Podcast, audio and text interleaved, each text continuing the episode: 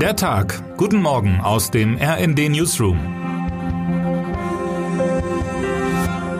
Es ist Samstag, der 26. August. Guten Morgen, liebe Leserinnen und Leser. Der spanische Fußball wurde am Freitag von einem Beben überrollt.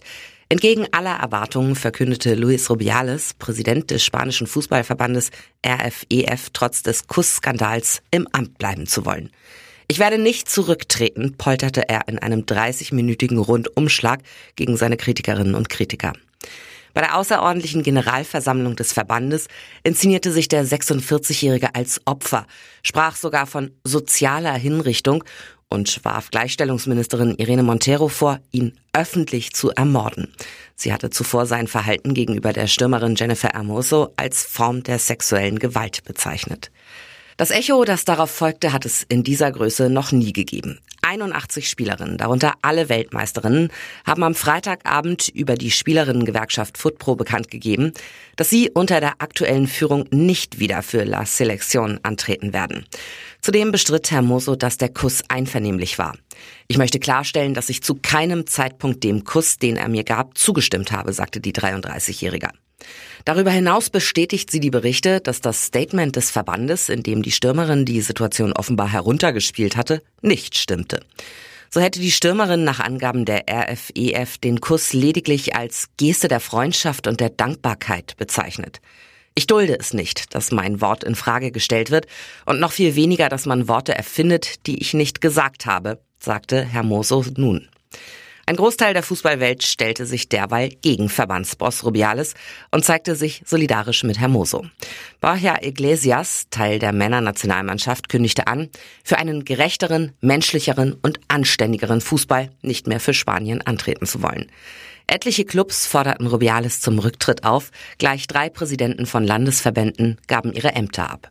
Auch wenn Rubiales bisher selbst weder Einsicht zeigte noch Konsequenzen ziehen wird, haben andere den nächsten Schritt eingeleitet, um seine Amtszeit zu beenden. So beantragte die oberste spanische Sportbehörde die Suspendierung des Verbandschefs beim Sportgerichtshof TAT. Am Montag kommt die Behörde wohl zusammen, um über den Fall zu beraten. Bis dahin dürfte die Welle der Empörung nicht abebben, die der 46-Jährige durch seine unfassbare Rede nur noch größer gemacht hat. An seinem Abschied führt kein Weg mehr vorbei, wie auch Sebastian Hafst, stellvertretender RD-Sportchef, meint. Klar ist, Rubiales mag zwar an seinem Posten hängen, für den Sport ist er dennoch untragbar geworden, schreibt er in seinem Kommentar. Dasselbe gilt für Trainer Jorge Wilda. Dieser beklatschte die Rede von Rubiales, wie auch Männertrainer Luis Enrique, und stand bereits vor der WM wegen seiner Methoden stark in der Kritik. Eins steht fest. Der Weltmeister wird in nächster Zeit mit einem riesigen Umbruch zu tun haben. Termine des Tages.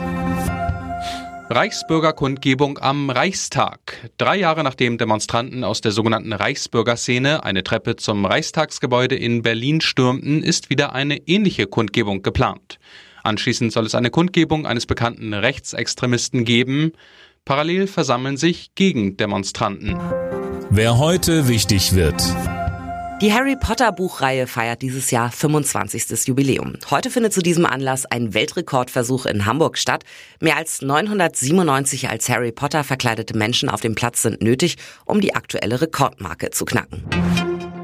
Und damit wünschen wir Ihnen einen schönen Start in diesen Samstag. Text Chantal Ranke, am Mikrofon Dennis Braun und Anne Brauer. Mit rnd.de, der Webseite des Redaktionsnetzwerks Deutschland, halten wir Sie durchgehend auf dem neuesten Stand.